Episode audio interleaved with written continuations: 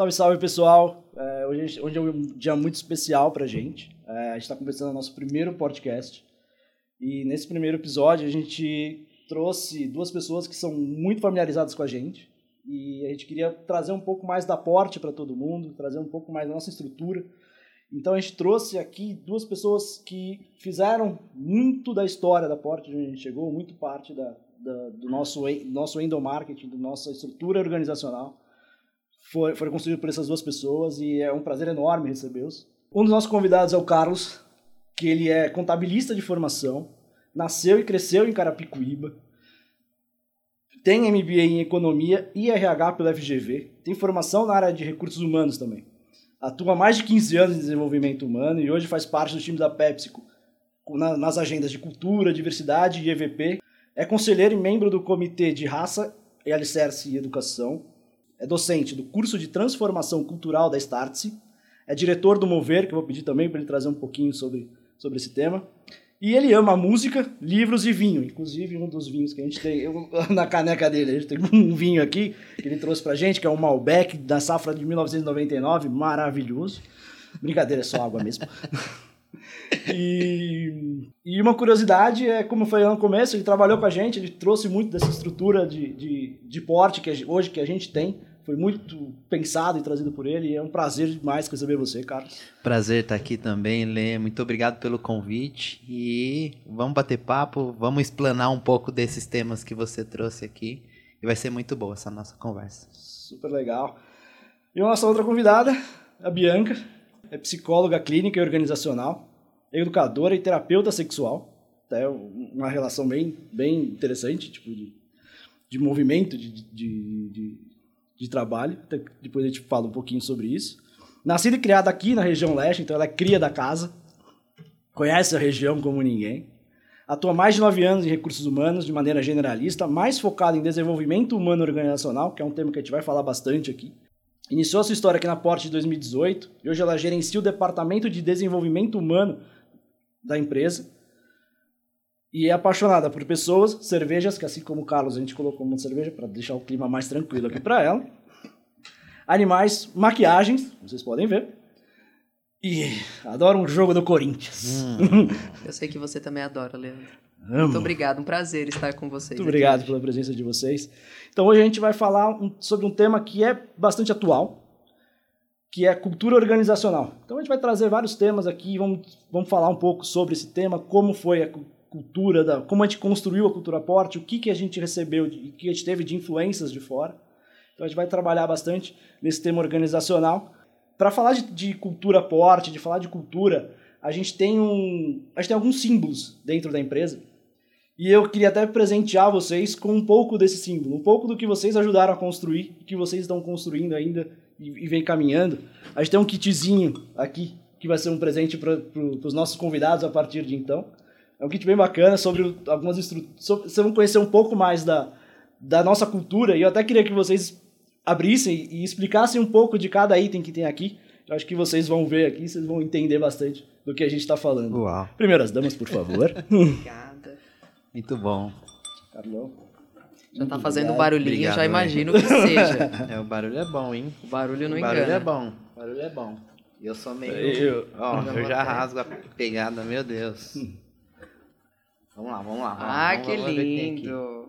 Uau! tem uma cartinha aqui. Eu não vou ler agora, isso daqui é muito particular. Obrigado, Lê. Obrigado, Porte. E tem alguns outros elementos aqui. Acho que a Bia pode começar, né, Bia? Caramba, falando brevemente, acho que depois a gente pode até explanar um pouquinho de como surgiu, mas a gente tem um símbolo aqui que é importantíssimo para a Porte, que é um sino.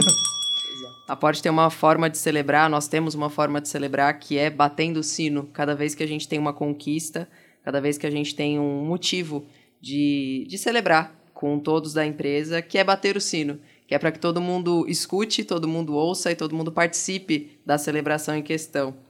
A gente tem um outro símbolo aqui que é o cappuccino, que aí eu vou deixar até o Carlos contar um pouquinho, que ele tem até mais familiaridade que eu com o cappuccino. Tem, tem até música, o tem até música, tem até música. Eu, eu acho que cultura, acho não, uma das definições que eu mais gosto é que é o jeito que as coisas acontecem por aqui.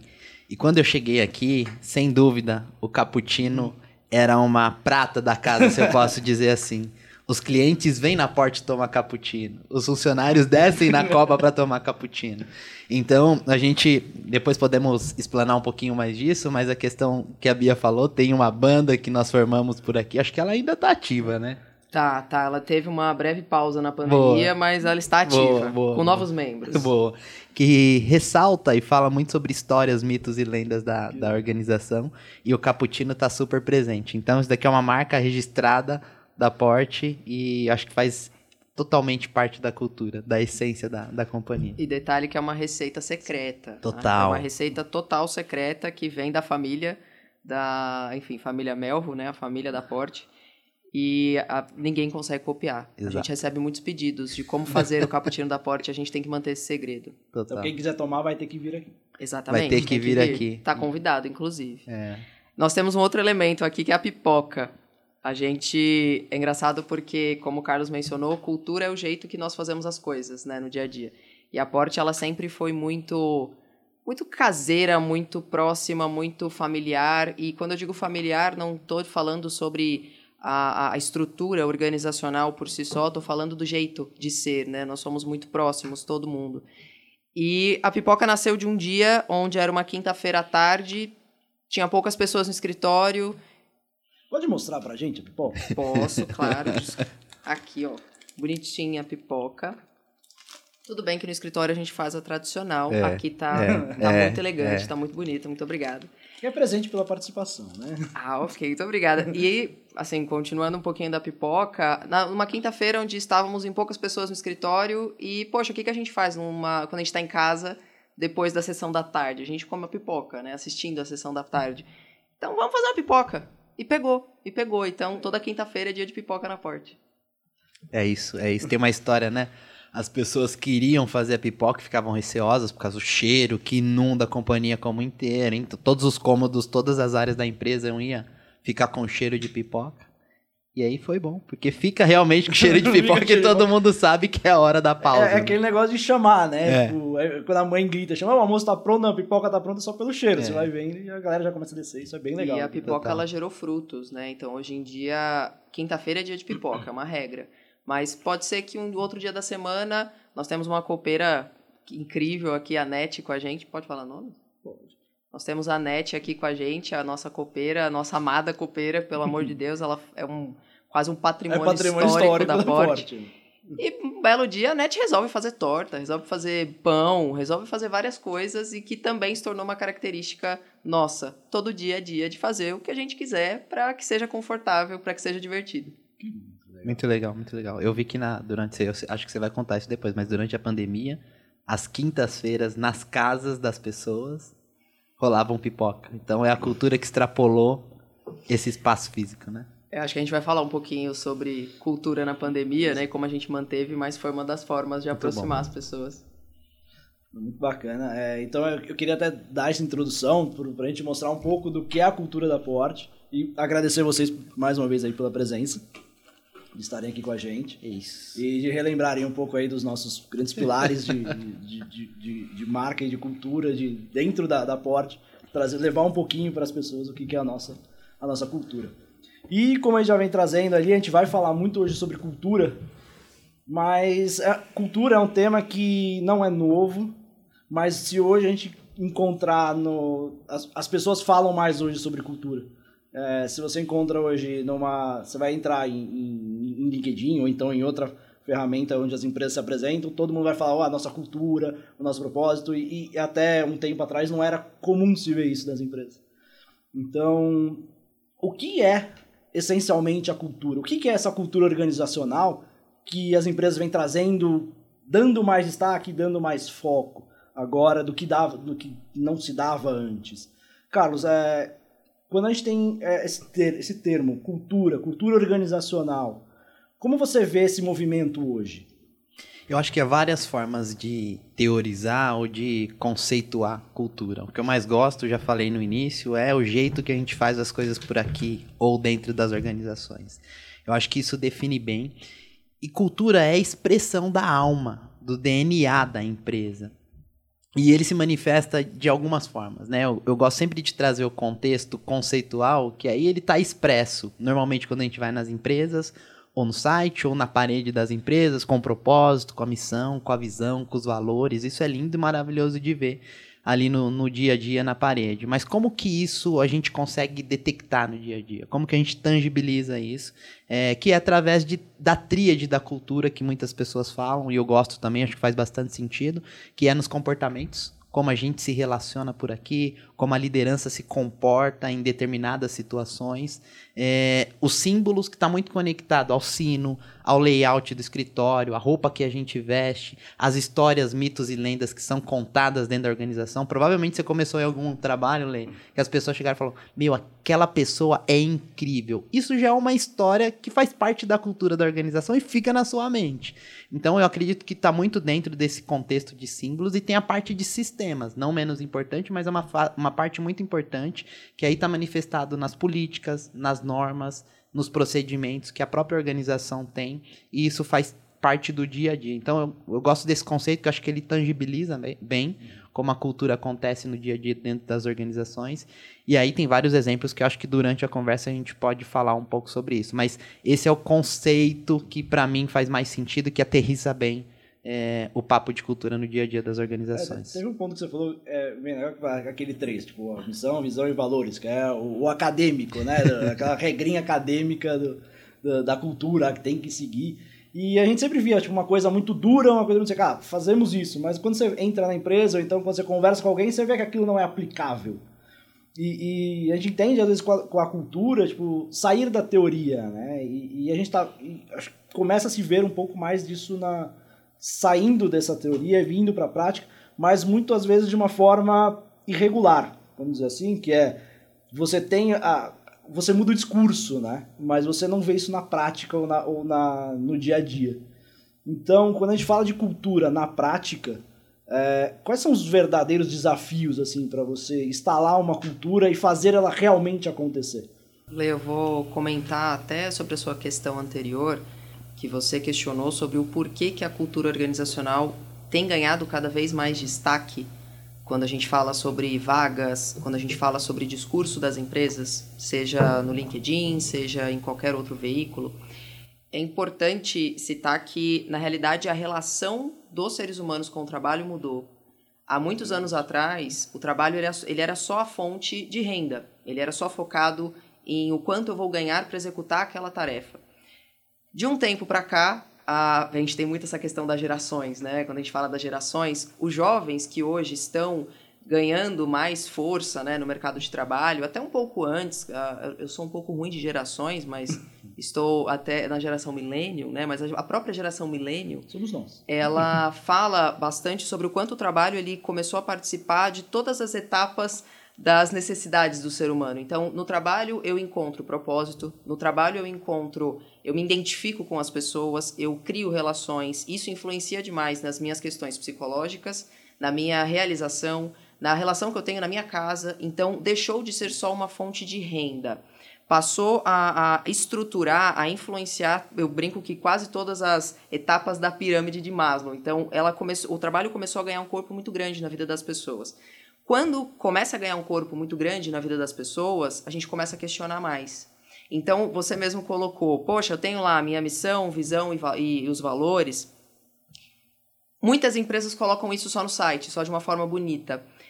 E quando o trabalho ele é só uma fonte de renda, o colaborador ele não presta muita atenção nisso. Na verdade, o funcionário, né? Porque a gente entra num ponto que é só ah, classificado como funcionário. Quando isso começa a influenciar na minha vida, eu começo a perceber a coerência o que existe de coerente com o que está escrito no site, com o que está escrito ali na parede da, do trabalho, como o Carlos mencionou, o quanto de fato aquilo é coerente, o quanto isso está coerente com a minha vida, com o que eu pretendo, é, os meus valores, o que eu pretendo viver no meu dia a dia, o quanto eu consigo ter uma qualidade de vida bacana. Então as, as pessoas começaram a questionar mais a coerência. E quando começam a questionar mais a coerência, muitas empresas grandes e pequenas e todas, de todos os tamanhos hoje em dia, precisam trabalhar mais a coerência para conseguir ter resultados melhores de atratividade, de retenção de pessoas, porque as pessoas hoje elas não são só focadas no salário, no quanto elas vão receber. Se eu estou sofrendo demais para receber esse salário, tem outras opções. Tem muitas opções que eu posso buscar no mercado, não só na minha, na minha área ou em outras áreas, que vão atender mais as minhas necessidades. Então, eu, as empresas elas foram forçadas a falar mais sobre cultura, sobre o que, como nós fazemos aqui. E elas estão sendo cada vez mais forçadas a serem coerentes com o que eu coloco na descrição das vagas. Eu, eu gostaria de pegar um, nesse ponto que a Bia falou. Eu gosto muito do Frederic Laloux. Ele é um, um escritor, se não me engano, ele é búlgaro. E ele fala. Falei que ele amava livros. É, e ele fala que nós estamos vivendo uma evolução. Ele, ele, ele traz até uma analogia. Nós não crescemos como árvore que cresce o tempo todo sem parar. A gente passa por etapas e fases. É uma transformação parecida com o, o girino pro, pro sapo. É, o, o, a lagarta para a borboleta. Então, a gente está passando por uma transformação de era. E ele conecta todo o estudo dele com a evolução de consciência da humanidade. É, e nós estamos passando, segundo os estudos dele, mostra que nós estamos passando isso na sociedade como um todo. E as organizações são espelho da sociedade. Então, elas também estão passando por essa transição ou momento de, de disrupção com o, o passado para viver essa nova era de consciência. E aí ele traz vários elementos dentro do estudo dele, e ele diz que as, as empresas que vão sobreviver no século XXI são as empresas TEAL, que elas vêm conectadas com um propósito evolutivo. É, eu acredito que muitas organizações estão passando por esse momento de reflexão sobre o seu papel na sociedade, e isso se reflete na cultura, né? porque está respondendo uma pergunta central dos elementos da cultura, que é o porquê. Por que eu existo? E aí a gente discute bastante que isso é o propósito das organizações, né? Como que a gente contribui para que as empresas reflitam sobre esse porquê, na minha perspectiva, pegando o gancho da sua segunda uhum. pergunta, esse é um dos grandes desafios. Porque por muito tempo a gente achou que as empresas viviam para dar dinheiro para os acionistas. É, e a gente está vendo aonde que esse caminho nos levou nas desigualdades extremas e uma série de outros elementos.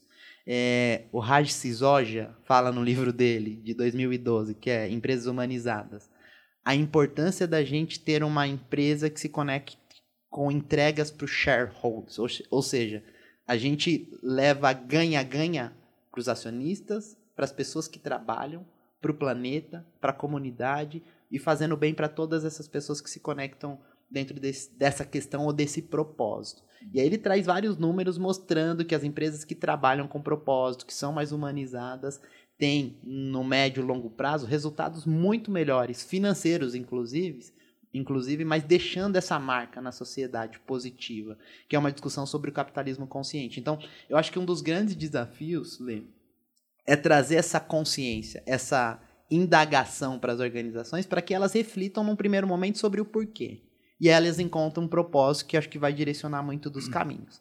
O segundo é como que eu desdobro isso em comportamentos que eu espero como organização e que a minha liderança possa praticar e levar isso para toda a companhia, porque vamos lembrar que quem movimenta muito das atitudes, dos comportamentos dentro das organizações é a liderança que tem esse papel de gerir pessoas, de levar as pessoas a desenvolver e entregar seu melhor potencial. Então, esse é um segundo desafio gigantesco que eu acho. E o terceiro é como que a gente questiona o sistema da forma que ele sempre aconteceu ou que ele sempre intuitivamente ou não se desenvolveu dentro das organizações. E aí é questionar processo, é questionar programas, iniciativas que tem dentro da organização à luz do que a gente entende como cultura desejada, que se manifesta no que eu já falei, né? na missão, na missão e nos valores, mas também nos comportamentos, nos símbolos e no sistema que contribui para que a gente aterrisse, saia lá daquele pensamento de 5 mil pés, que é o que está escrito nas paredes, e desce para o dia a dia e faz com que as pessoas vivam isso. Então eu trago elementos que está conectado com símbolos, com sistemas e com os comportamentos, que tangibiliza como a gente espera que as pessoas no dia a dia se comportem, se relacionem para que essa cultura seja vivida. Esses três são desafios gigantes, não é simples de fazer, sabe? É, uhum. Talvez teorizar, lendo um livro e falar aqui no podcast pode parecer muito simples, mas isso acho que exige uma, uma jornada de, de reflexão inicial para descobrir esse porquê e de des, des, desmembrar isso dentro desses outros elementos e das manifestações para que todo mundo dentro da organização saiba que caminho seguir. E aí a gente chama isso até de cultura forte. E o outro, como que a gente faz dessa cultura forte também ser uma cultura saudável, onde as pessoas praticam aquilo que está na parede.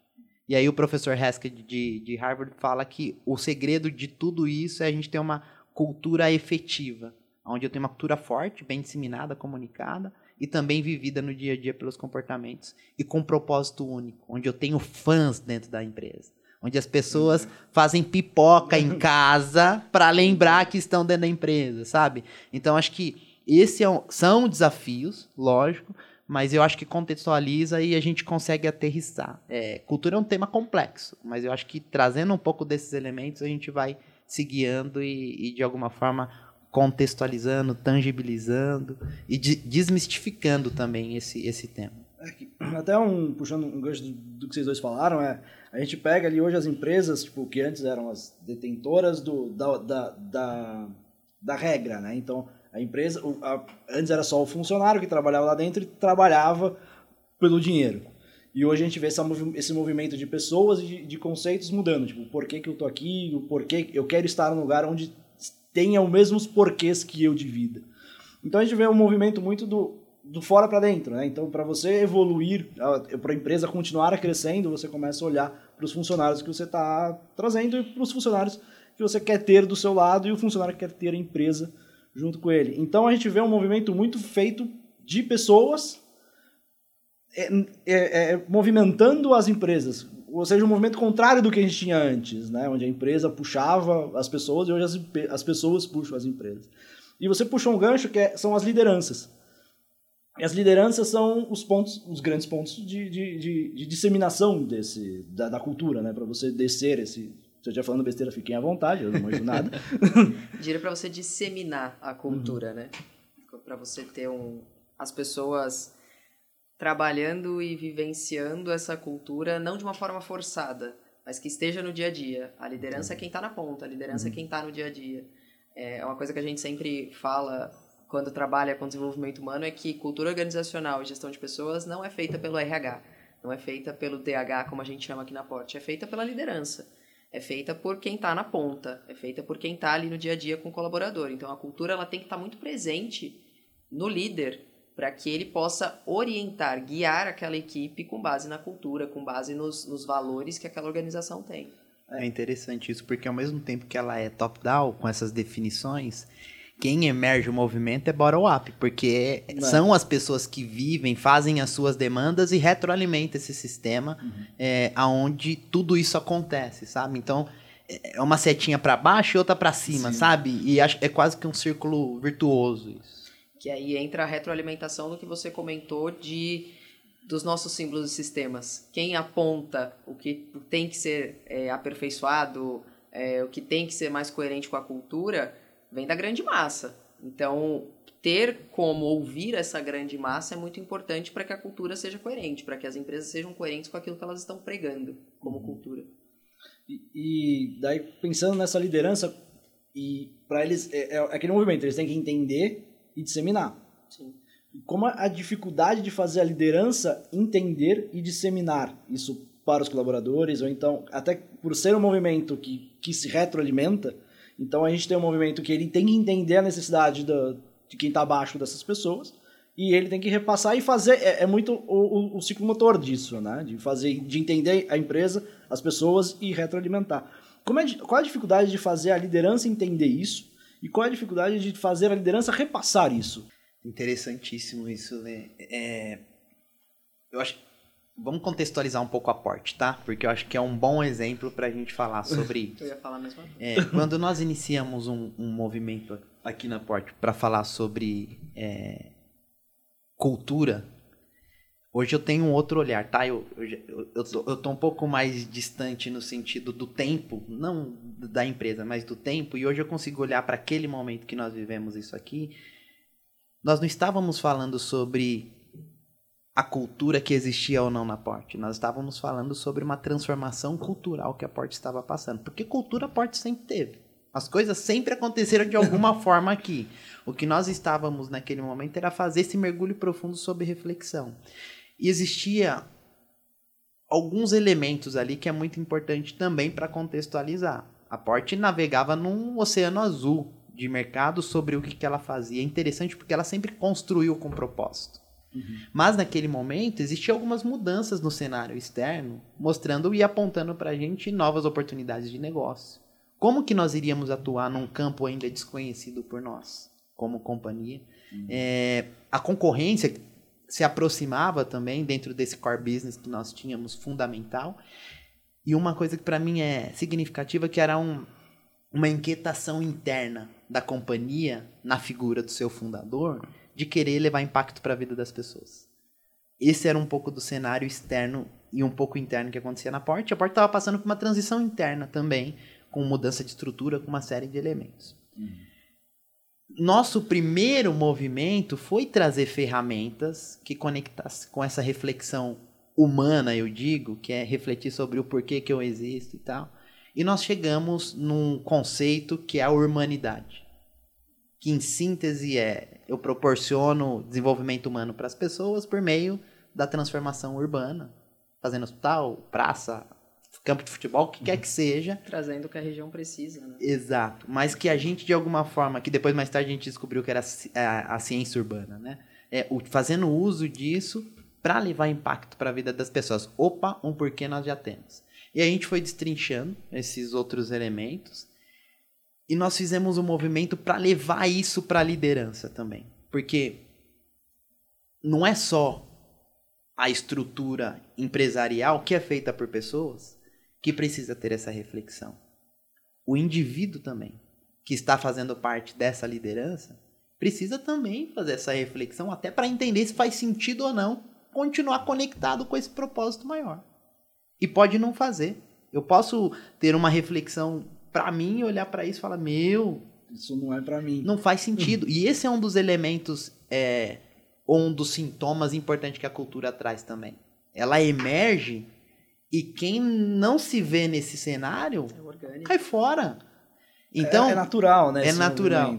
E nós utilizamos muito é, esses elementos para construir um programa de liderança que nós tínhamos. Então, o programa de liderança ele foi pautado nos comportamentos que desdobravam dos nossos valores e com os guias muito claros sobre esse propósito maior. Isso nos ajudou a decodificar primeiro para a organização e depois para a liderança, que fez parte de toda essa construção, mas que dessa, nesse momento a gente levou, por exemplo, um dos blocos era sobre autoliderança, como eu me conheço, como que eu me lidero, para depois eu liderar outros. Se nós não passássemos por essa transformação, a liderança não ia conseguir conectar com esse propósito maior que nós estávamos levando.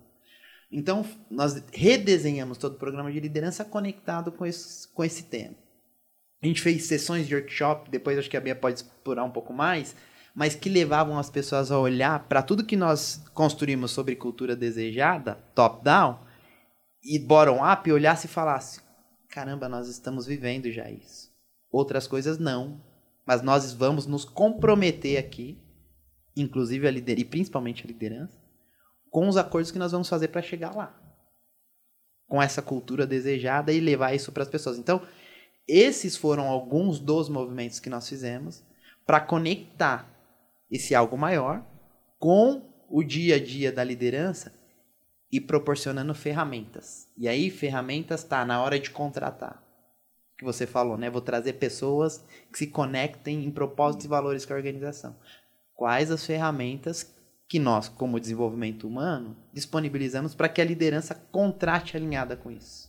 Uhum. Na hora de avaliar quais são as ferramentas de gestão de desempenho que nós vamos levar para que a liderança pratique isso no dia a dia. É, manual de cultura, com os comportamentos desejados para cada pessoa. Entregamos na mão de cada um. Para que as pessoas olhassem para isso e falassem, ó, oh, já sei o que esperam de mim. E a liderança, inclusive, tinha essa ferramenta para poder fazer isso acontecer no dia a dia. E aí eu acho que há vários elementos e várias ferramentas que nós, como desenvolvimento humano, podemos de alguma forma proporcionar para as lideranças para que elas vivam isso no dia a dia. Mas quem vai fazer o ponteiro mexer é a liderança no, no, no final do dia ali, né? Na conexão que a Bia falou muito bem, nessa relação, na gestão de pessoas com seus times. E é válido, Lê, pontuar que esse movimento que o Carlos colocou, que é orgânico, das pessoas se identificarem ou não com essa cultura e permanecerem ou não na empresa, ele foi muito intenso na Porte, porque a cultura da Porte é muito intensa. E a gente procura Exato. ser muito coerente com os nossos valores e com os comportamentos que refletem esses valores no dia a dia. Então, dois movimentos foram muito intensos. Quando a gente estabeleceu, fez essa análise profunda de quais seriam os nossos valores e os nossos comportamentos. Porque, como o Carlos pontuou, a cultura ela existe. Só que eu tenho que tomar uma decisão como empresa em algum momento ou não. Eu posso olhar para essa cultura e refinar e olhar e falar: isso aqui está acontecendo, eu quero manter, isso daqui não está acontecendo eu quero que aconteça.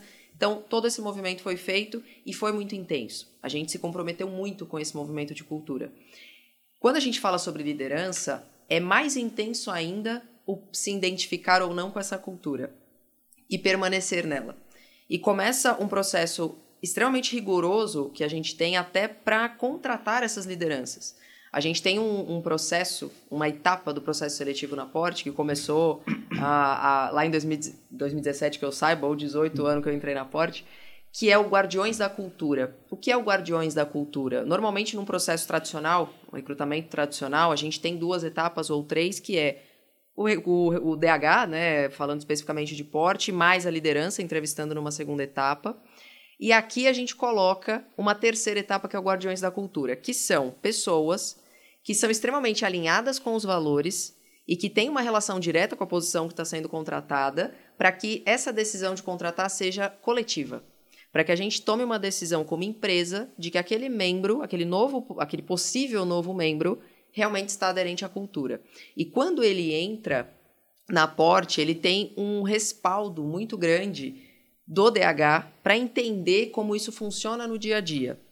A gente querendo ou não, o nosso negócio é a incorporação, é a engenharia, lógico, sempre baseado e direcionado pelo urbanismo e pelas pessoas, mas nós construímos. Então é muito complicado, é muito difícil você parar para pensar numa liderança, principalmente focada em engenharia, focada em obra, que tem a humanização como foco. Então, a atuação do DH nessa liderança é muito intensa.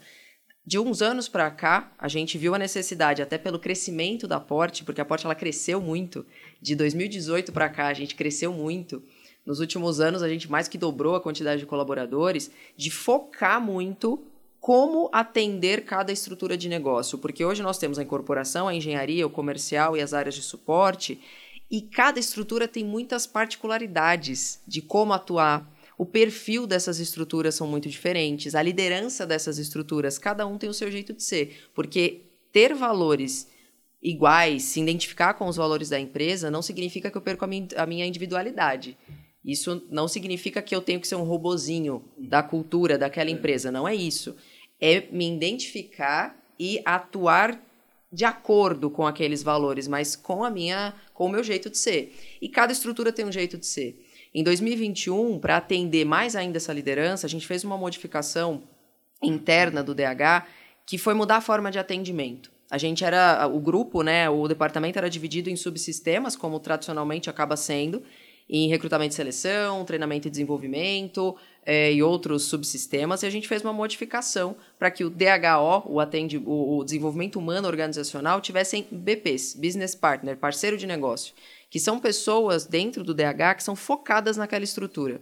Então, hoje eu tenho uma pessoa do DH que atende, atende a engenharia, por exemplo, do começo ao fim, do recrutamento ao desenvolvimento, do recrutamento à gestão de desempenho, para que a, entenda profundamente como aquela estrutura funciona, os comportamentos daquela, daquela, daquela estrutura e consiga direcionar a liderança para isso.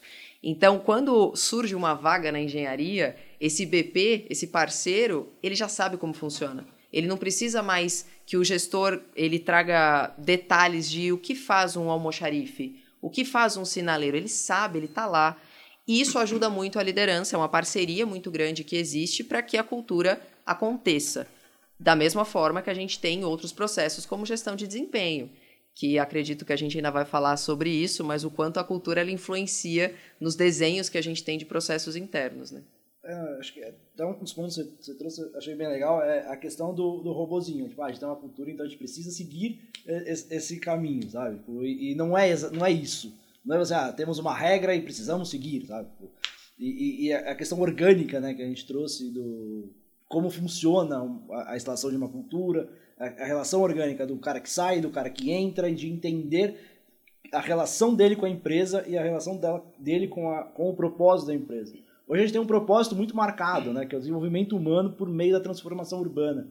E, e a gente leva isso para fora, a gente mostra isso nas nossas ações, nos nossos, nos nossos produtos mesmo. Quando a gente traz um hospital, quando, até como você falou, a gente, tra a gente traz um hospital, a gente traz um, um equipamento urbano que pensa na cidade, transformando a vida das pessoas. Então a gente é muito forte isso para a gente. É, é, dentro do, do, do, dos nossos produtos, dentro da, da nossa raiz. E, e, você traz um, esse, esse ponto interessante, que é do, do não ser um robozinho, ser uma coisa tipo mais fluida, a pessoa se, se, interage, se interar e, e, e, se entender dentro desse movimento. E a gente vem trazendo cada vez mais esse. Como você falou, tipo, a gente cresceu muito de, de, de 2018 para cá, a gente vem. Hoje a gente tem mais de 200 funcionários, então é, é um. É, e, e, a dificuldade de trazer isso cada vez mais, deixar isso muito claro para as pessoas é, é é um ponto muito interessante que, que eu entendo que a gente vem fazendo, que a Porte vem trazendo muito disso e vem fazendo muito bem isso. Tanto que a instalação de, de, de ícones de cultura e tal é, é, é, um ponto bem legal. E além desses ícones, né, que a gente pode tratar como ah, são pontos que são símbolos, né? Mas como funcionaria isso dentro da estrutura da empresa? Então, que a cultura traz na estrutura da empresa? Então, a gente tem um programa de gestão de desempenho que é baseado muito na cultura. Então, é, até queria é, que vocês falassem um pouco mais sobre essa influência da cultura na parte estrutural da própria empresa. A cultura, quando a gente fala de cultura organizacional e a aplicação dela, eu diria que aqui na Porte, principalmente, a gente tem um cuidado muito grande para que a cultura ela, ela esteja em todos os nossos movimentos, para ficar mais fácil, assim, mais simples de entender. Quando eu falo movimentos, vou te dar um exemplo. É, processo seletivo, recrutamento e seleção. A gente tem um respeito muito grande por todo mundo que a gente entrevista. E a gente tem uma missão no nosso processo seletivo que é não só avaliar a pessoa que está ali do outro lado, mas também falar sobre a gente, falar sobre o que nós fazemos. Então, uma, uma coisa que o nosso DH, a gente, tem, a gente tem um cuidado muito grande. Não importa se eu estou entrevistando um estagiário, um gerente, um diretor, o meu discurso sobre aporte, o meu respeito pela pessoa que está do outro lado, ele é o mesmo. Então, quando a gente fala sobre o quanto a cultura ela influencia e ela deve influenciar, ela tem que estar tá presente em todos os nossos movimentos, desde o recrutamento até a continuidade disso dentro da empresa. Hoje eu fico muito contente, por exemplo, em dizer que não só recrutamento, mas quando a gente olha para outros departamentos, para não ficar muito restrito a, a DH, a gente tem, por exemplo, um departamento de relacionamento que olha para a vizinhança das obras, que olha para todos os nossos stakeholders, todos os nossos, todas as pessoas envolvidas no negócio. E isso gera resultado para a empresa. Eu não estou falando de resultado financeiro. Eu estou falando de resultados, como por exemplo, a gente até citou recentemente, a Porte desde 2017 só teve três reclamações no Reclame Aqui. E por que isso? Porque a nossa cultura está presente na forma de lidar com as pessoas, o respeito em lidar com as pessoas. Então, eu tenho, por exemplo, dentro do DH, o recrutamento, que é algo externo, e isso tem repercutido muito, até colocando curiosidades né, sobre, uhum. sobre aporte, o quanto a gente tem crescido e modificado. A gente implantou em 2019 uma ferramenta para fazer o controle de processos seletivos de uma maneira muito mais tecnológica, e de 2019 para cá, a gente já teve mais de 61 mil inscrições de pessoas querendo trabalhar na Porte. Hoje, eu, eu escuto pessoas falando, poxa, meu sonho é trabalhar na Porte. E eu brinco, né? eu falo, caramba, há cinco anos atrás era tudo mato, tinha que explicar o que, que a gente fazia, detalhe de onde a gente atua. E hoje eu escuto muitas pessoas falando que o sonho é trabalhar na Porte. E isso é resquício, isso é resultado do respeito que a gente tem, desde o momento que a gente encontra uma pessoa na rua e tira uma dúvida, que a gente lida com o vizinho, até um processo seletivo. Muitas pessoas se inscrevem mais de uma vez. É, muitas pessoas chamam no LinkedIn, até peço desculpas aí, pessoal, quem estiver ouvindo, e mandou mensagem no LinkedIn, eu não respondi, me perdoe, mas é muita mensagem. Então as pessoas mandam muitas mensagens querendo participar e querem participar não só pelos projetos, porque claro que a gente tem projetos que são totalmente diferenciados no Brasil, mas pela cultura. A grande massa que quer trabalhar na Porte, principalmente da, da parte da engenharia, da parte construtiva, é surreal. É surreal a quantidade de pessoas que se inscrevem para vagas voltadas para engenharia. Eu tive uma vaga de engenheiro eh, na parte para ser o líder de uma obra há um ano atrás, aproximadamente, que em menos de 12 horas eu tive 2 mil currículos no nosso banco. Então, a cultura ela tem que influenciar todos os movimentos. Quando eu olho para os processos pós, desde quando eu, eu volto, né, eu passo do processo seletivo, eu entrei na empresa. Como eu sou recepcionado na empresa? Isso tem que estar tá muito coerente com a minha cultura. Então, na Porte, a gente tem muito cuidado para que você não fique abandonado. Eu não sei se você já passou por isso, se o Carlos já passou por isso, mas muitas vezes a gente entra na empresa e passou a integração, eu não sei nem onde almoçar. Eu falo, ué, mas cadê? Quem é meu time? Então, isso tem que estar tá muito presente. E a gente teve um cuidado depois, a Porte ela teve essas etapas da implantação da cultura, a identificação, o trabalhar os elementos em 2017, em 2018 tornar isso conhecido e sentido por todos, em 2019 mapear os símbolos e sistemas que estavam incoerentes, trabalhar esses símbolos e sistemas. Em 2020 a gente foi forçado a entender como que uma cultura funciona em crise. Acho que ninguém estava esperando uma pandemia, a gente também não. E a cultura da Porte ela é extremamente próxima, calorosa, de contato, de abraço, de estar junto. E foi muito complicado trabalhar essa cultura na pandemia. Então, o que, que a gente buscou? Até pegando um gancho do que o Carlos comentou agora há pouco. A gente buscou formas de mostrar que nós estávamos presentes na vida das pessoas. E quando eu falo mostrar que a gente está presente, não é falando de um auxílio home office. É o contato, é o ligar, é o saber como a pessoa está, é mandar pipoca para casa das pessoas, é tornar o endomarketing não só um endomarketing focado em deixa eu comemorar o Dia Internacional da Mulher, mas deixa eu, eu mostrar que eu estou próximo, é mandar as coisas para casa das pessoas, é saber se as pessoas têm oxímetro em casa, é um contato, um cuidado que reflete o que é o nosso jeito de ser, a nossa cultura. E eu falo que a pandemia, ela, eu nunca falei tanto com os colaboradores como na pandemia, porque não era só, ah, testou positivo para Covid, era todos os dias, e aí, como você tá? E o seu familiar? E o seu esposo, sua esposa? A gente teve um contato muito grande. O período de pandemia ensinou pra gente que a cultura ela tem que estar tá nos mínimos detalhes. Eu acho que quando a gente foi crescendo, e eu fico muito contente em dizer que a Porte cresceu muito durante a pandemia, e que também é um desafio, porque a gente tinha que rever uh, elementos que estavam incoerentes com a cultura, eu tinha que cuidar das pessoas, literalmente, mas também foi uma forma de entender como que a gente trata os pequenos detalhes e que a gente torna isso coerente. A Porte ela parou durante 100 dias. Quando foi decretada a pandemia, nós paramos durante 100 dias, inclusive as nossas obras. E foi uma loucura. Os, principalmente o pessoal de campo não queria ficar em casa. Mas todo mundo, o que eu mais escutei, caramba, não é só discurso. Muita gente me falando, caramba, não é só discurso. Então a cultura ela realmente existe. E depois desses 100 dias, enfermeiros nas obras para acompanhar as pessoas. Eu gosto muito de dar exemplos e não sei se depois a gente vai entrar um pouquinho mais nesses exemplos, mas a gente percebe os detalhes que reforçam a cultura, como o Carlos falou, vem de cima para baixo, mas todo mundo precisa estar alinhado. Durante a pandemia, nós tivemos muitos colaboradores que foram contaminados que foram, né, tiveram o Covid e algumas situações graves, mas, a, a, por um lado, lógico, a informação que eu vou trazer, por um lado, nos traz alívio, do outro lado, extrema tristeza, porque, como a gente é muito próximo, foi um baque muito grande, né, isso quando aconteceu, mas nós perdemos um colaborador no ano passado que tinha diabetes, então acabou agravando o caso dele de, de Covid. E quando eu falo dos detalhes, é eu recebi a informação do falecimento do, de um mestre de obras nosso, o Tacílio. Quando eu recebi essa informação, eu estava em contato com o nosso superintendente da engenharia e ele falou, comentou comigo, Bia, as pessoas estão muito abaladas. Falei, Oscar, a gente precisa fazer algo para mostrar esse respeito pela, pelo falecimento do Otacílio. Vamos deixar as pessoas que tenham mais proximidade com o Tacílio finalizar o dia de hoje em casa, porque era cedo, era de manhã.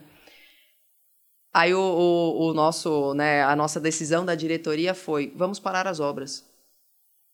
E eu não sei se todo mundo sabe, mas parar obras, um dia de obra parada é muito caro, tem um custo muito grande para a empresa. E não é o foco. O foco da cultura da porte não é o VGV, não é o resultado financeiro. Então foi uma decisão muito simples de ser tomada. Então, pegando o gancho do que você me falou sobre, poxa, é importante que as pessoas entendam que ninguém é robozinho, é que todo mundo tem a sua personalidade, mas todo mundo da porte naquele momento tomou a decisão que era coerente com a nossa cultura, que era ter esse momento de, de, de respeito com quem partiu e mostrar a nossa solidariedade à família e outros movimentos. Isso foi muito importante. Durante a pandemia, entendendo esses detalhes, a gente retomou assuntos extremamente pesados e complexos, que foi a implantação de um plano de incentivo, que foi a implantação de uma gestão de desempenho, e que eu garanto para vocês que não tem nada a ver com o mercado, porque a gente olhou tudo que existe no mercado e falou: hum, não, não, não é, não, não dá, não é o que a gente quer fazer aqui dentro. A gestão de desempenho, por exemplo, Lei, que você me perguntou mais especificamente, ela tem um formato de construção de farol, onde eu não tenho uma única avaliação no ano para saber como aquele colaborador entregou.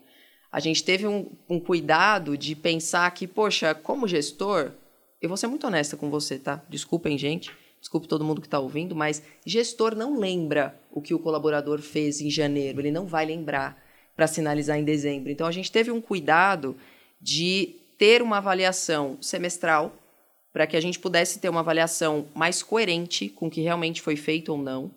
E mais importante do que o que foi feito foi, é como foi feito. Porque o que a gente tem de discurso aqui dentro? Tudo bem, você pode vender milhões, você pode ter resultados ótimos da, no comercial, por exemplo, mas como foi feito isso? Para chegar nesse resultado, você teve que maltratar alguém, você teve que atropelar pessoas, você teve que ir contra processos, você teve que ter comportamentos que não são bacanas. Então, para a gente, o resultado financeiro, o resultado de metas, ele deixa de ser tão importante. Então, a avaliação de desempenho na porte, a gestão de desempenho na porte, ela foca muito mais no como do que o que. Tanto que a gente não focou, nesse primeiro momento, em ter metas individuais. A gente tem metas departamentais, a gente tem metas porte. Porque se eu bato a minha meta, mas o meu amigo não, o nosso resultado financeiro também não vai ser bacana. O resultado da empresa não vai ser bacana. Então a gente não tem esse foco de ter metas individuais. E mais do que não ter metas individuais ou avaliar de uma maneira semestral as pessoas, a gente tem o DH presente, exatamente para dar o suporte que você, que a gente estava comentando até agora, para a liderança, porque é um movimento difícil. Claro que em X tempo a gente pretende que essa avaliação não precise necessariamente da presença do DH, mas por hora ainda é bacana e necessário para que a gente mostre o que esse suporte existe, assim como reflete em um ganho financeiro que a gente não chama, por exemplo, de recompensa, a gente chama de compartilhamento. Eu estou compartilhando com as pessoas resultados financeiros, mas eu não estou te recompensando por você se matar de trabalhar. Algumas empresas têm um movimento que é um pouco delicado de eu te pago bem para você ter uma carga horária ou uma entrega muito intensa, perder a sua qualidade de vida. E não é o nosso foco. Eu não quero te pagar de uma maneira muito significativa para você não ter qualidade de vida. A sua qualidade de vida vai refletir no teu bom desempenho. Então, acho que de uma maneira geral, é dessa forma que a nossa cultura influencia nos nossos processos, a ponto da gente olhar e falar, não, nada que tem aí fora eu quero, eu quero fazer do meu jeito. Não, eu acho que a Bia falou muito do, da coerência, né? Acho que esse é um ponto importante que ela começou falando lá no início, né? Da, o quanto as pessoas querem ver coerência entre o que você está falando que é cultura e como que você pratica ela. Eu lembrei de alguns alguns elementos também. Eu lembro quando o, o, depois que a gente viu a, revisou a cultura, é, tinha um dos valores, não sei se ainda permanece, mas era humanizar a vida. É, e acho que diz Opas muito permanece. sobre tudo que você trouxe. E uma das coisas que está dentro de humanizar a vida é um trabalho colaborativo. Se eu tenho um, um, trabalho colaborativo dentro de uma estrutura departamentalizada, onde cada um tem sua salinha tal, essa colaboração não vai acontecer. E esse foi um dos, dos primeiros movimentos que a gente fez, né? De derrubar as paredes e fazer open space para que a gente, de alguma forma, conectasse as pessoas nesse espaço. É, outro que eu extrapola, né? Sai daqui do corporativo e vai para o dia a dia, onde a operação acontece. É, da nossa parte de relacionamento com o cliente, não tá só com foco no cliente final, mas ir levar um comunicado de casa em casa de que a obra vai começar a tal hora, tal dia, e aí vai ter um incômodo e eu quero te avisar com antecedência para que você se organize, se prepare. É, acho que esses são cuidados que fazem parte da cultura, que mexem ou conectam com as estruturas, como as coisas acontecem no dia a dia. São alguns exemplos que eu fui lembrando. Sim. Mas a Bia contextualizou tudo. Claro que tem a parte divertida. Tem a parte legal. A cultura, ela precisa, como eu disse, em tudo, em detalhes. É, quando a gente fala dos valores que a Porte tem, a Porte continua com o valor humanizar a vida muito intenso, que é o que a gente fala que é o que rege o, o, o todo o restante, né? E acho que tudo que eu comentei sobre a pandemia é um exemplo, mas pelo menos para nós a diversão tem que existir. É o Então, nosso lema, né? é o nosso lema. É, é- a cultura ela não precisa ser pesada, ela precisa ser orgânica. Ela precisa ser de uma forma tão orgânica que, como a gente mencionou, algumas pessoas ficam e outras não. E a gente tem muito isso, da diversão. Eu vou contar um fato, vou Fala. dividir um fato. A gente estava Cases, conversando, cases, né? cases. A gente estava conversando antes do, de começar né, essa conversa de exemplos, de exemplos de situações que aconteceram que, que mostram um pouquinho desses valores no dia a dia. É, não sei se ficou um pouco claro no discurso, mas o Carlos, ele foi o meu gestor na Porte, né? Antes de, de, de nos deixar, antes de ir para outros desafios. Ele era meu gestor e eu lembro que em 2018, 2000, é, 2018 nós tivemos o alvará de execução do Platina 220, o maior prédio de São Paulo. E eu lembro do Carlos chegando para mim falando, Bia, o Platina é até hoje o maior desafio que a Porte tem né, de construção. E eu- quem trabalha com isso sabe que regularizar um empreendimento para que ele seja construído tem os seus desafios. E a Porte passou por muitos desafios para conseguir liberar a construção do Platina. E ele chegou e falou: a gente queria tocar um sino muito grande. Nós queremos tocar um sino muito grande que todo mundo escute, porque o Platina ele foi o, o- um marco de fato para mostrar para as pessoas que o eixo Platina estava acontecendo. Porque por mais que a gente já tivesse começado as obras do Geon, por exemplo, mas o platino, o tamanho do Platina chama muita atenção, então ele ia caracterizar muito essa transformação da região. Então a gente quer tocar um sino enorme, a gente quer tocar um sino grande para que o bairro escute que nós estamos celebrando. Ok.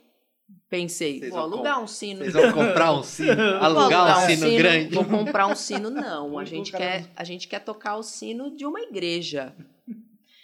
Então, o que, que vem a Roma parte não pode da... escutar isso. Que que a gente, qual que vem a parte da diversão? E com todo respeito, tá, gente? A gente foi na igreja. Eu fui na igreja. Leandro, eu negociei com o padre. Por que eu falo negociar? Porque eu tive que explicar pra ele. Porque, lógico, que não é qualquer pessoa que chega na igreja e pode tocar um sino da igreja. Então, eu tive que explicar pro padre o porquê queríamos tocar o sino da igreja. Porque a gente, o, to- todo o movimento, né? Acho que explicar o que a Porte faz é muito encantador. Então, quando a gente, quando eu expliquei que nós queríamos tocar o sino para o bairro saber que a região estava sendo transformada, o padre ficou maravilhado. Mas foi uma situação engraçadíssima. Eu fui três vezes fazer reunião com o padre pra gente poder. Tem vídeo disso, gente. É, é, é muito divertido. Porque todo, depois foi um grupo lá para tocar o sino da igreja. Uhum. Eu fiquei um pouco com medo dos próximos, confesso, de, do que, que eu teria que fazer para os próximos. Mas é, é, é aí que a cultura está presente, assim, no, no, no buscar a diversão. É. Eu sempre falo que eu tenho como DH o conceito de felicidade para as pessoas. E a felicidade ela não é não ter problemas. Problemas todos nós temos e toda empresa tem. É, é ilusão achar que existe empresa perfeita. Não existe. Mas a felicidade é você que, ter motivação para resolver os problemas todos os dias. E esses pequenos detalhes que a gente coloca a cultura em prática é o que faz com que as pessoas tenham vontade de resolver os problemas todos os dias. Foi um convite pro padre fazer parte de algo maior? Foi, foi um convite para ele fazer parte de alguma. Ele não quis estar presente, ele com muito respeito, ele não esteve presente, mas deixou a gente tocar o sino. Muito bom. Bacana, é te mostrar alguns exemplos, né, do que a gente tem de... E esse é um exemplo muito legal, né? Tipo, imagina você ir lá, tipo, "Então- então, padre, eu queria tocar o sino da igreja, né? Tipo, é um negócio... Mas é, é até que a gente tava mostrando ali o sino, né, que é a nossa, nossa forma de celebração, né? Foi um, Foi momentos, são momentos assim, tipo, são cases, né, ou causos, né, o famoso caos, que mostram quanto a cultura está influenciando né, dentro da empresa e quanto a empresa vive isso. E a gente entende um pouco da, de elementos que compõem uma cultura.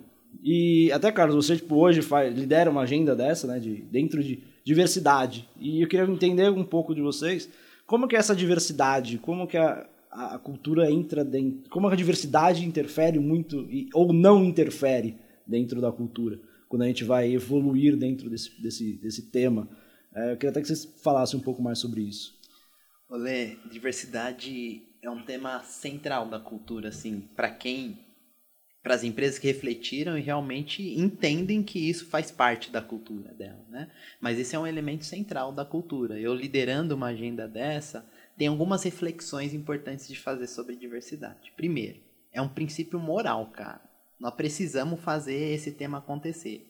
Na empresa que eu estou hoje, nós carregamos isso como um, um elemento central da nossa estratégia, da forma como a gente atua. Então, nós vamos fazer diversidade porque é o certo a se fazer.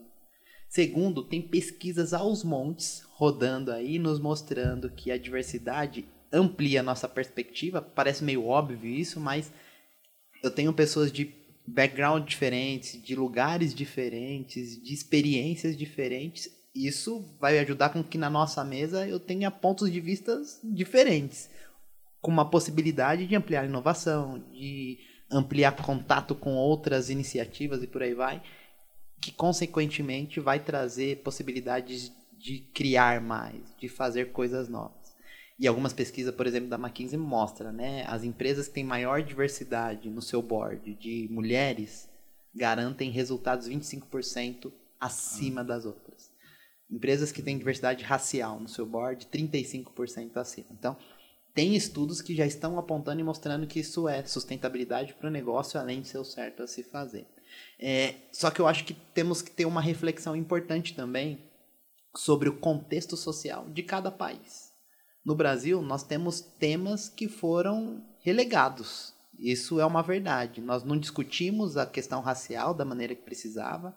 A diversidade e equidade de gênero também não foi discutida. A questão de estrangeiros no país hum. depende de que lado que você vem, você tem um respaldo ou não. Hum. Se você vem do sul do globo para baixo, você tem um outro tratamento isso é surreal, como nós tratamos os nossos irmãos latino-americanos, por exemplo, em comparação com, com, com outras pessoas que vêm da Europa, dos Estados Unidos e por aí vai. Então, essa é uma questão importante para a gente é, falar e discutir sobre isso.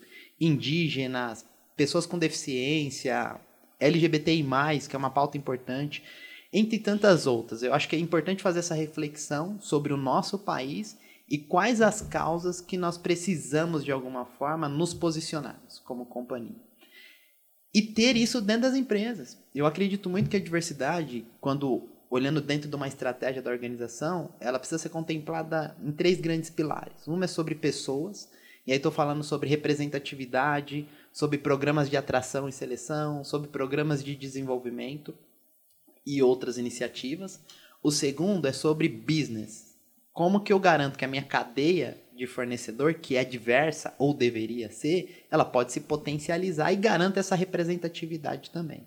Então, seja quem está comprando de mim ou para quem eu, eu, de quem eu estou comprando e fazendo negócio comigo. E aqui eu incluo até parceiros de agência de marketing, de comunicação, porque essas pessoas estão levando comunicação da empresa para fora. É importante refletir e garantir que na propaganda, na publicidade da minha empresa, eu tenho essa representatividade do meu país, do lugar onde eu estou, porque é com essas pessoas que eu estou me relacionando. E uma terceira é, dimensão que eu acho importante também é qual o impacto que a gente leva para a sociedade. Como empresa, nós temos uma razão social. Isso não é à toa que existe esse nome de razão uhum. social. Então, como razão social, como que eu extrapolo um pouco dos meus muros aqui e levo valor e adiciono valor, impacto positivo para a vida das pessoas, muito conectado com essas questões sociais também. Não adianta eu resolver problemas dentro da minha organização se eu não contribuo para resolver questões que são sociais e estruturais, como a gente vem, vem discutindo como sociedade, o racismo estrutural, o machismo estrutural, enfim. Então, é dentro dessas três perspectivas que eu acredito que é importante as empresas refletirem e criarem as suas estratégias para se trabalhar. um ponto importante. Eu preciso conhecer o meu público. Preciso saber quem está dentro da minha organização. Aí tem ferramentas. Faz um censo e vê a quantidade de diversidade que você tem nos aspectos e recortes de marcadores sociais. Seja mulheres, sejam negros e negras, sejam indígenas, seja pessoas com deficiência. Enfim, é preciso entender o quanto você tem para refletir e espelhar isso dentro da organização. Resultado final disso é: estou fazendo a coisa certa. Se eu escolho trabalhar com a agenda de diversidade, eu vou ampliar minha perspectiva, porque eu vou ter pessoas de pessoa do Capão Redondo, pessoa da Faria Lima, pessoa do Tatuapé, pessoa do Taquera, trocando ideia e discutindo sobre problemas sociais, sobre questões de business. Então uhum. vai a, aumentar muito minha perspectiva dentro da organização e isso enriquece uh, o meu background. Minha mochila fica mais cheia, no sentido de eu ter é, muito mais repertório para de alguma forma poder resolver as soluções que as empresas se propõem a resolver. E temos que lembrar que a gente está numa era que as coisas mudam no instalar do dedo. Então, aqueles planejamentos estratégicos de 10 anos, 15, não existe não mais. mais. Não dá. É muito incerto tudo que a gente vai ver daqui para frente. E, e, tem estudo da Singularity de outras universidades que mostram quanto isso só acelera, não, não é mais linear, é exponencial e ultra exponencial. Porque as coisas mudam muito rápido. E para eu lidar com problemas que eu não conheço, eu preciso dessa ampliação de repertório para me ajudar a, a ter respostas para problemas que eu não tive até hoje e que amanhã com certeza eu vou ter. Então acho que tentando trazer um pouco de mix, eu acho que tem uma importância de tratar a diversidade central, como tema central. Ela é um elemento da cultura, ela deve fazer parte da cultura, na minha perspectiva, porque não adianta eu fazer diversidade por fazer, porque eu preciso de fazer diversidade, que é garantir essa representatividade de pessoas que pensam diferente, que representam iniciativas diferentes. Eu preciso ter equidade, que é ter ferramentas que tratam de maneira desigual, quem sempre foi tratado de maneira desigual, questões de ações afirmativas, cotas e, e outras iniciativas. Uhum. E eu preciso ter inclusão. Não dá para eu contratar um monte de pessoas aqui, trancar numa sala e deixá-las juntas. Eu preciso levar para festa, tirar para dançar. Eu preciso trazer para a mesa e escutar a opinião dessa pessoa. Que isso é incluir, isso é trazer o senso de pertencimento para o dia a dia e colocar também essas pessoas em posição de decisão. Não dá para eu contratar mulheres e deixar somente mulheres na base da pirâmide. Não, tenho que trazer elas para tomar decisão de negócio. Porque é essa amplitude que eu preciso para que meu negócio funcione e ele tenha é, essa ampliação de repertório. Acho que é um, é um pouco dessa, dessa jornada. E falando um pouquinho de porte, acho que tem uma curiosidade interessante. A porte ela tem alguns temas, diversidade e responsabilidade social são dois deles, por exemplo, que Muitas empresas lidam com eles objetivando ter resultados diferentes. A Porte ela fez um movimento contrário, na verdade estamos fazendo um movimento contrário. A gente atua de uma maneira significativa em relação à responsabilidade social e à diversidade, mas a gente não trouxe isso é, 100% para um programa, para um projeto, para algo que eu consiga medir da melhor forma possível. Está em processo de. Mas a diversidade é um deles. Né? É uma, uma curiosidade sobre a Porte é que nós, mesmo sendo uma empresa que constrói, que está ali né, na base da construção civil, no segmento da construção civil, nós temos mais mulheres do que homens na organização. Até 2019, até 2020, mais ou menos, a gente tinha mais de 63% do quadro mulheres. Hoje nós estamos com 55 aproximadamente, porque a Porte cresceu bastante, né? Os nossos desafios são grandes, então nós tivemos que contratar bastante gente. Nós temos uma porcentagem maior de mulheres na liderança do que homens. Então essa diferença a gente continua tendo. E a gente vê o quanto é benéfico a, a, a questão da discussão, né? De ter esses dois polos. Aí entra um, um, um fator que você comentou no começo do, do nosso papo. É, poxa, você é terapeuta sexual, que, né, como que essas coisas esbarram, né, a, a, as duas as, as, especializações. Eu sou terapeuta sexual, sou sexóloga, é uma das minhas especializações clínicas, mas quando a gente traz para o ambiente organizacional, é muito bacana ver o quanto os nossos impulsos sexuais, né, falando do feminino, do masculino, da, de tudo que envolve a sexualidade, o quanto ele é vívido, o quanto ele acontece na, no meio corporativo. É, influencia demais no que a gente tem de comportamentos em, em algumas estruturas. É visível trazer, visualizar o tema, observar isso acontecendo numa mesa de reunião de decisão. Então, quando você vê esses impulsos acontecendo, é muito bacana. Quando você avalia que o poder, essa, essa, os aspectos masculinos, e quando eu falo aspectos masculinos, eu não estou falando só do homem, tá? É, a gente tem polo feminino e masculino e que é presente, é, todos nós temos. E é muito bacana observar isso. E a gente acaba conseguindo fazer certos diagnósticos também observando isso. Me possibilita né, essa, essa parte da especialização. Então, na Porte, a gente tem alguns temas que estamos entendendo como mostrar, e quando eu falo mostrar, não de uma forma para, poxa, olha o que a Porte está fazendo de legal, não, de mostrar no sentido de inspirar outras pessoas, para que a gente possa mostrar para o mundo o que nós fazemos de uma maneira inspiracional, não de uma maneira, nossa, como eles são diferenciados a, a gente brinca que nós já somos diferenciados de, de, de outras formas. Mas isso é muito bacana, como, como eu disse antes, de movimentos orgânicos, né? O comentário fazendo um vínculo, um dos movimentos que acontece em relação à cultura organizacional que mostra resultados positivos dessa cultura é o quanto os nossos colaboradores mostram esse resultado positivo. A Porte, desde 2017, sempre esteve é, teve algumas variações mínimas, mas a nossa pesquisa de clima, por exemplo, ela sempre está ali beirando ou ultrapassando 80%. E esse índice para o mercado ele é difícil de ser alcançado. E também uma coisa que mostra o quanto a gente entende que estamos no caminho certo é o quanto os nossos colaboradores indicam pessoas para trabalharem na empresa. Quando você indica alguém para trabalhar na empresa, não só você confia em quem você está indicando, mas você quer que a pessoa esteja num ambiente saudável, num ambiente bacana. E de 2000, eu até trouxe esse número porque eu achei muito interessante. De 2021 e 2022, esses dois anos, né, a gente está na metade de 22, todas as contratações que a gente fez, 44% delas vieram de indicações. A gente tem sempre muito cuidado de colocar num processo seletivo como todo qualquer e qualquer candidato, né, todas e toda e qualquer pessoa que esteja participando do processo, mas 44 delas que foram contratadas vieram de indicação. Isso mostra pra gente o quanto os colaboradores pelo menos demonstram, né, estarem felizes com o que a gente tem feito.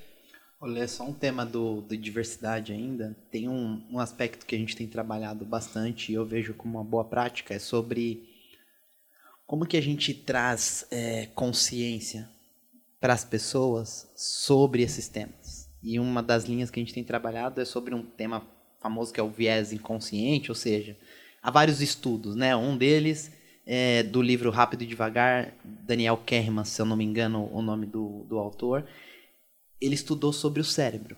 E aí, o que, que ele vê? Que 95%, a conclusão do estudo dele, né? 95% das nossas decisões do dia a dia, elas são automáticas. Nós repetimos de uma maneira rápida. Exemplo aqui, 4 mais 4. Você já tem a resposta. 32 vezes 45. Aí você me quebra, né? Você precisa pensar. É, mas no, ó, pensa, 95% das decisões que a gente toma no dia são automáticas. Então a chance da gente repetir essa estrutura social preconceituosa, racista, misógina é, é muito grande. Apenas 5% das decisões que a gente toma no dia a dia são decisões pensadas. 35 Sim. vezes 42. Eu preciso parar, pensar. E quando a gente fala sobre trabalhar o viés inconsciente é como que eu tomo consciência sobre essas atitudes que eu tenho no dia a dia e que são estruturais, que estão conectadas a todo esse emaranhado que foi construído no nosso país, que eu nasci dentro disso, que eu convido dentro da minha casa, com as crenças, com uma série de coisas, e aí eu dou um passo para trás, que ele conta até 10, reflito, e aí isso, tratar isso nos ajuda a diminuir muitos índices de discriminação, Sim. de preconceito. E mais do que isso, a Angela Davis tem uma frase importante, né? Que não basta eu não ser racista. Ou seja, quando eu penso sobre o meu viés e eu não tenho uma atitude racista, machista, eu não estou sendo. Mas a Angela Davis ela complementa que nós precisamos ser anti. Ou seja, eu não preciso fazer nada para que esse sistema discriminatório, preconceituoso, racista, misógino, enfim, se estabeleça na sociedade. Ele por si só se faz a manutenção.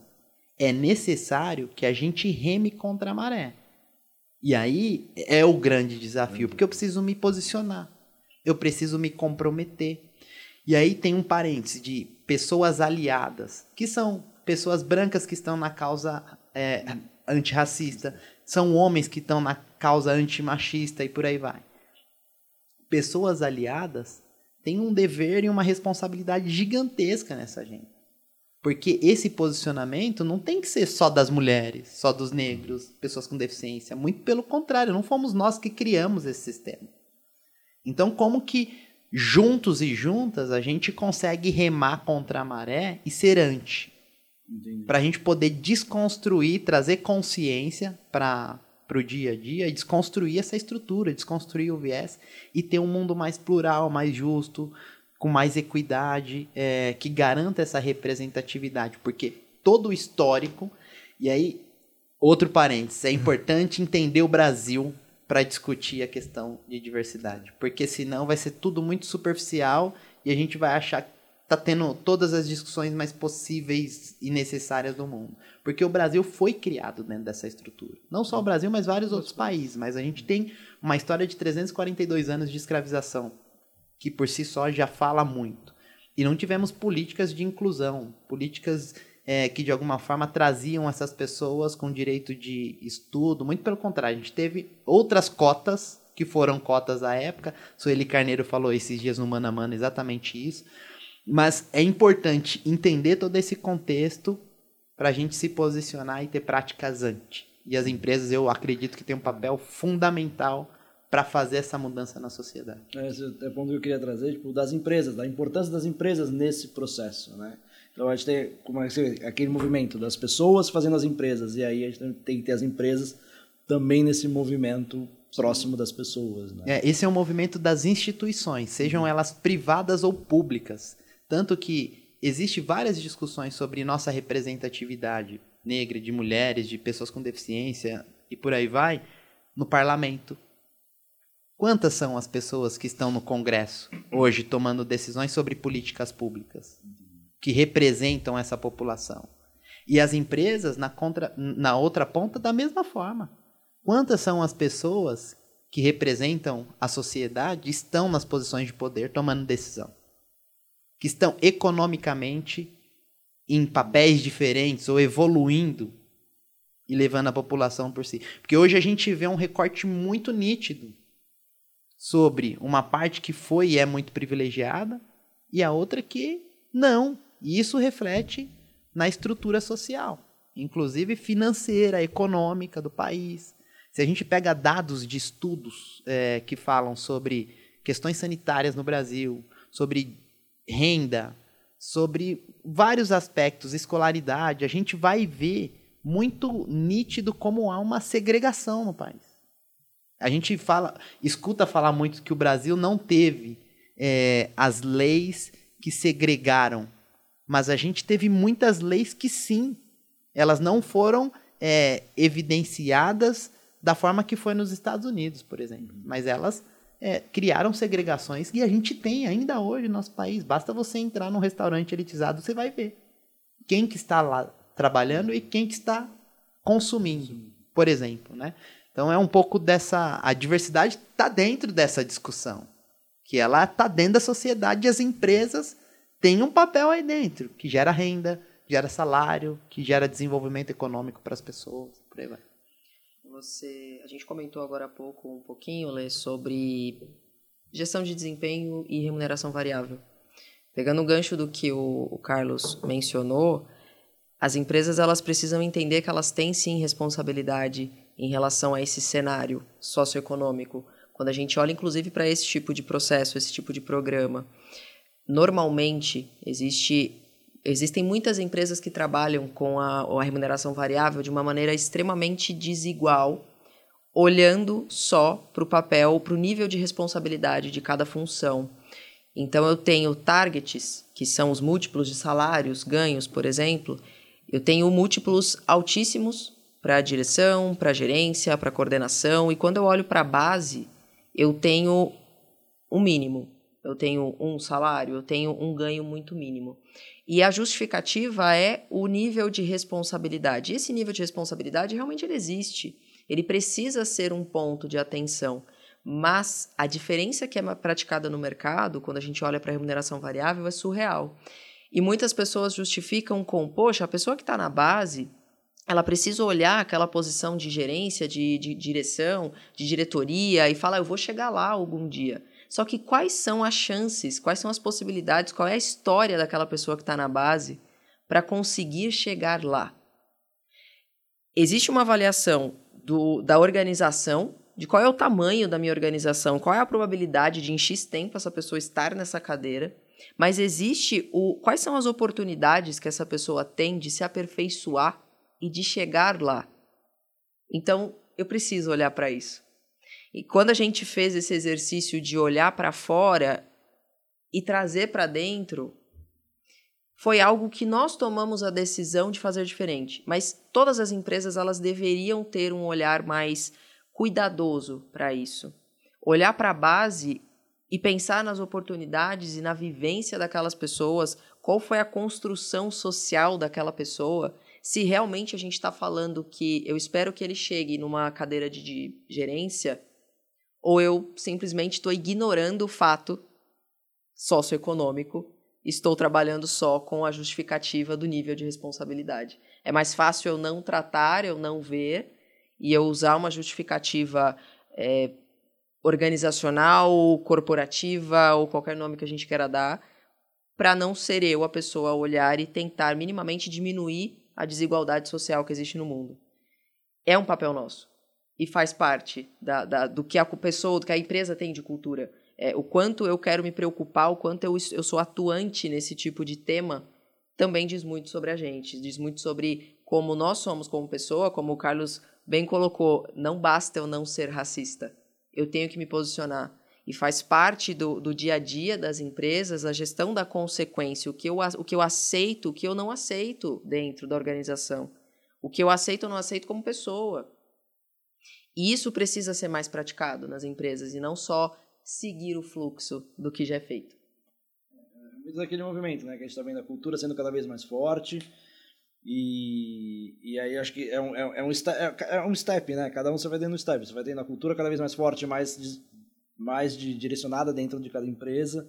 E aí você vai trazendo a diversidade. Acho que são temas ali que você vai englobando e vai crescendo e vai popularizando isso, né? Então acho que é um, entendo que talvez seja esse primeiro passo e segundo passo, entender essa mensagem. Precisamos fazer alguma coisa. E a empresa precisa entender o que é cultura, precisamos aplicar a cultura, precisamos entender o que é diversidade, precisamos aplicar a diversidade. Acho que é, são, são os steps que a gente tem que seguir. Entender que não é só a missão, a visão, os valores e o que está no site. É, exato. É, é muito mais amplo. É muito mais do que isso. Né? né?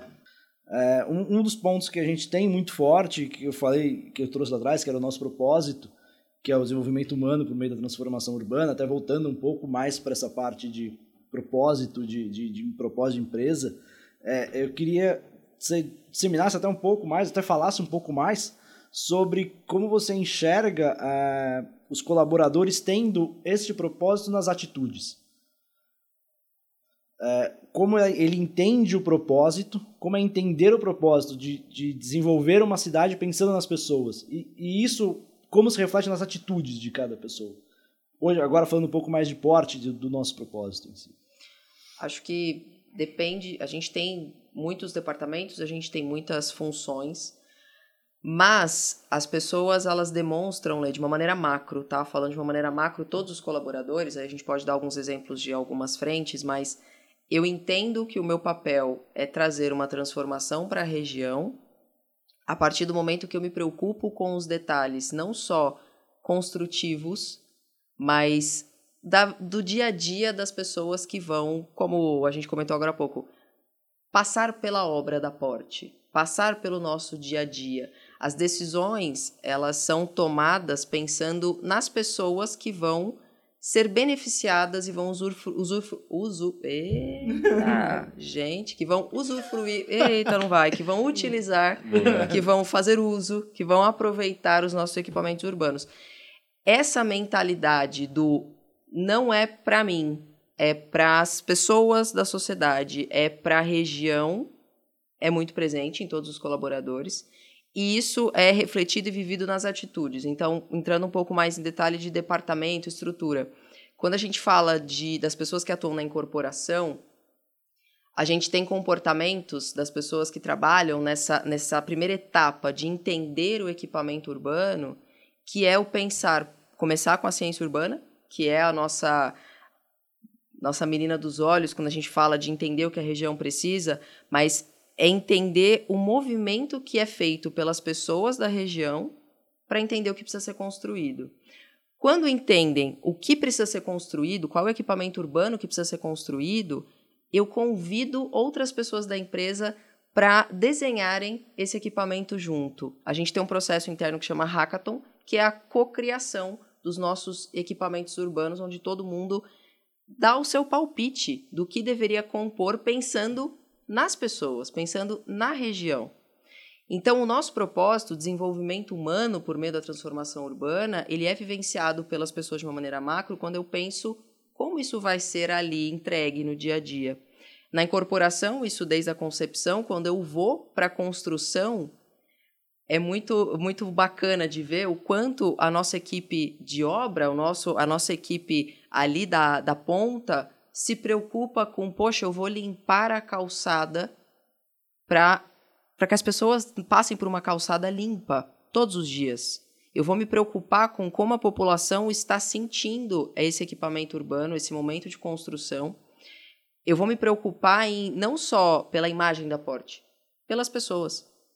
Eu vou me preocupar em como as pessoas vão passar por essa calçada e ela vai estar tá coerente, saudável e é muito bacana ver o quanto as pessoas falam, olham para o que acontece em volta da obra e já tem uma atitude.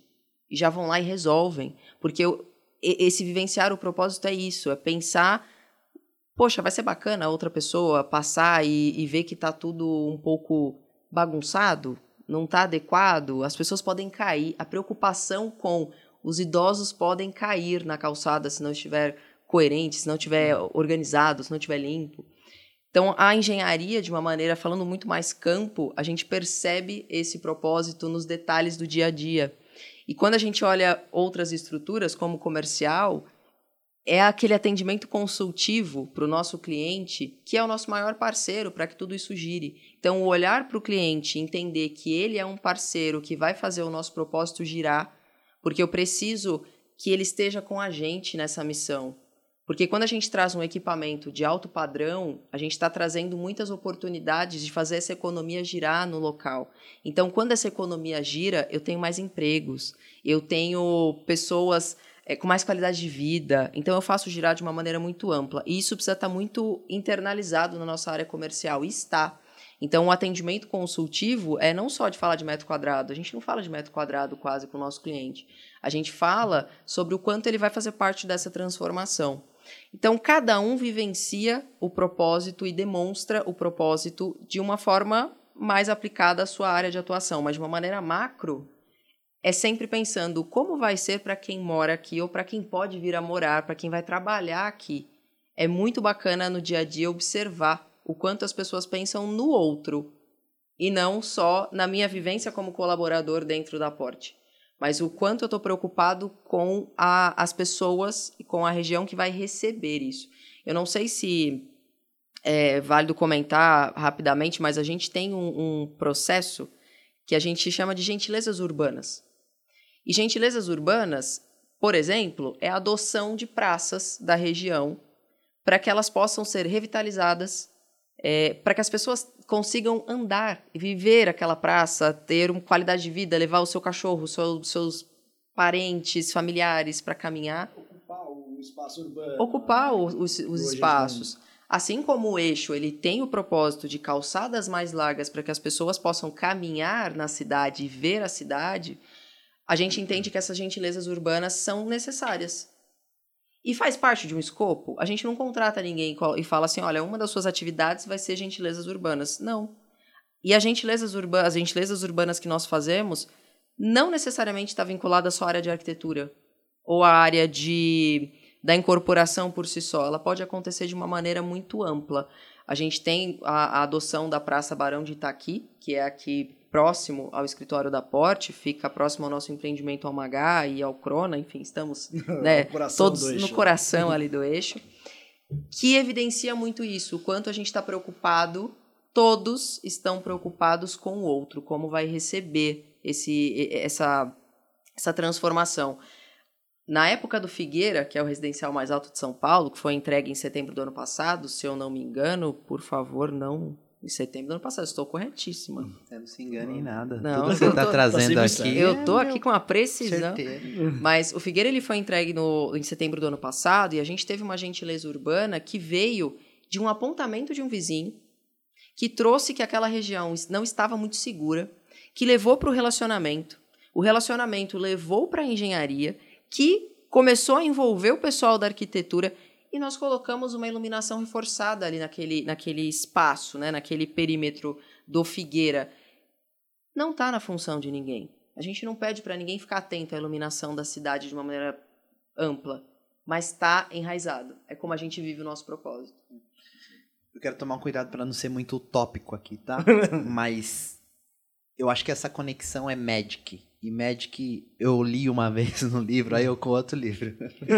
o Carlos ele curte muitos é, livros. Que né? é um acrônimo de Meaning, Autonomy, Growth, Impact, Connect. Ou seja, eu preciso ter um trabalho significativo. Isso eu, Leandro, Bianca, Luana, Luana?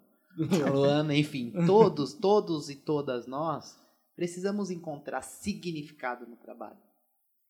Eu quero trabalhar com autonomia para realizar, para criar e de alguma forma garantir o meu crescimento. Que é a terceira parte, expandir repertório, conhecimento e por aí vai. Eu quero ver aonde meu impacto está chegando. Se eu estou varrendo a rua, eu quero entender o que, que essa gentileza urbana está proporcionando de desenvolvimento humano para as pessoas. E o terceiro, eu preciso estar conectado com esse algo maior que me fala. Então, eu acho que esses são fatores de engajamento. Eu não tô, eu não sou engajado só porque eu vejo impacto. Eu não sou engajado só porque eu tenho autonomia. Eu não sou engajado só porque eu cresço ou tenho oportunidade de crescimento. Mas é esse conjunto, na minha perspectiva e das metodologias que eu conheci, essa é uma das que faz mais sentido para mim. É o que faz com que as pessoas se conectem com esse propósito no dia a dia de trabalho. Tem uma historinha que ela é batida já, mas eu vou contar. Já comecei, Então tá, então eu vou falar. Que uma pessoa entrou numa obra, para trazer para o contexto também, viu a primeira pessoa que estava levantando uma parede, o que você está fazendo aí? Ah, tô assentando tijolo. Foi para a segunda, que você está fazendo? Ah, tô levantando uma parede. Foi na terceira, a terceira falou, pô, tô construindo a casa de Deus. Eles estavam construindo uma igreja. Quem que entendeu o seu papel, a sua função ali e vai ter um bom desempenho, um fator de engajamento maior, sabe? Colocar tijolo sobre tijolo, construir parede, você constrói em qualquer lugar. Mas construir a casa de Deus, uau! É sabe? É, e eu acho que nós temos é, o compromisso, a responsabilidade, talvez seja essa a palavra, de decodificar isso e levar para as pessoas esse significado, sabe?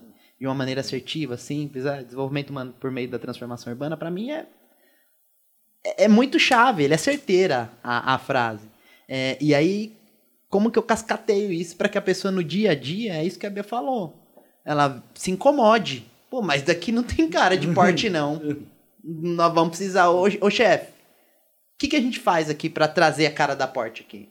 É uma luz que precisa? É, é colocar um banco público? Um banquinho aqui na frente para que as pessoas possam vir no final de semana e sentar? Porque isso é desenvolvimento humano, sabe? Então eu acho que são esses questionamentos que a gente leva para as pessoas quando elas entendem o seu significado. Em conjunto com esses outros fatores de engajamento. Para a gente ter pessoas muito mais plenas né, no dia a dia de Viu trabalho. que o Carlos ele é a parte bibliográfica do, do papo, né? É quase um, um É quase- bibliotecário é. aqui, né? Eu acho que um ponto que é interessante, Lê, é que esse compromisso com o desenvolvimento humano por meio da transformação urbana independe de níveis hierárquicos. Algo que é importante.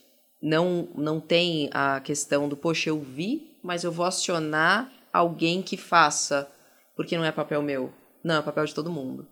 Então, essa conexão é muito bacana de ver. A gente tem hoje na Porte, posso dizer tranquilamente que as pessoas elas não estão preocupadas se, ah, eu sou gerente, eu não posso fazer isso. Não.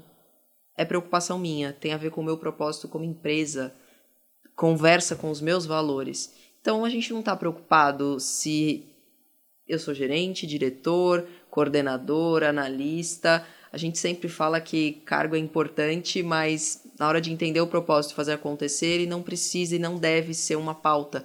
E as pessoas, elas enxergam isso. Então, não importa se eu sou qualquer que seja a nomenclatura. Todo mundo tem essa preocupação de pensar no externo, em pensar o que a gente está fazendo, o que a gente está proporcionando, independente do meu nível hierárquico. Acho muito legal que tudo que a gente está trazendo é é, foi, foi acho que uma, uma, grande aula aqui de, de, cultura que a gente teve hoje, de, de, entender o que é cultura, de como a gente aplica essa cultura dentro da Porte. Foi aqui um, um deu para entender muito da, do que a gente veio falando aqui sobre como é ser uma cultura Porte, é, como foi instalar uma cultura dentro de uma empresa. Acho que tem a gente trouxe n, algum, n exemplos, n casos aqui que a gente que, que a gente conversou, que o Carlos trouxe, que, que a Bianca trouxe também. E eu queria muito agradecer a, a presença de vocês. Acho que foi um bate-papo super legal. Acho que foi deu para emergir, deu para entender, deu para pescar coisas, ter ideias de como a gente pode evoluir, de como a gente pode entender nosso papel dentro disso tudo e de como a empresa tem um, um, um grande papel e como a Porte hoje atua. Então foi um papo muito bacana, queria muito agradecer a presença de vocês. A gente esteve aqui hoje com o Carlos, que devem ter percebido, né? Ele já trabalhou aqui com a gente. E, e um detalhe, faz dois um anos e meio que ele saiu da Porte e você vê como a, como a cultura tá dentro da pessoa, é. como a gente acaba atingindo né, o, o, coração das pessoas. Leandro, uma curiosidade, nós temos alguns históricos aqui na Porte de pessoas que saem, tiram um tempo sabático e voltam. Luana talvez hum. seja um caso. Mas algumas pessoas já saíram da Porte, aí lógico, vou puxar um pouco da sardinha para o nosso lado, quando vão para o mundo real, falam: pera, vou voltar, não é ali, não é aqui que eu me encontro, que eu me identifico, e voltam para a porta. A gente tem quatro pessoas nos últimos dois anos, se eu não me engano, que ficaram um ano. Teve uma pessoa que ficou um mês. e voltou, e voltou. Então a gente tem vários casos de pessoas que voltam. Isso pra gente é muito bacana. Esse sentimento de caramba, é, existem vários motivos que levam as pessoas a saírem das empresas. Não é só a cultura, não é só. Tem vários motivos, é sempre um combo. A relação uhum. de uma empresa com um colaborador ela é muito ampla. Mas é muito gostoso de ver quando as pessoas saem e falam, poxa, queria muito voltar. Lê, eu que agradeço pelo convite, enfim, você, a Porte, Bia, obrigado por compartilhar aqui. É incrível ver seu crescimento, quão grande você tá nessa cadeira aí. Muito legal, muito legal mesmo. E acho que só um parênteses, Lê. Tudo que a gente falou aqui é uma linha de trabalho, não se limita que todas as empresas precisam seguir nessa linha, sabe? Eu acho que é importante ressaltar isso porque cultura é muito ampla.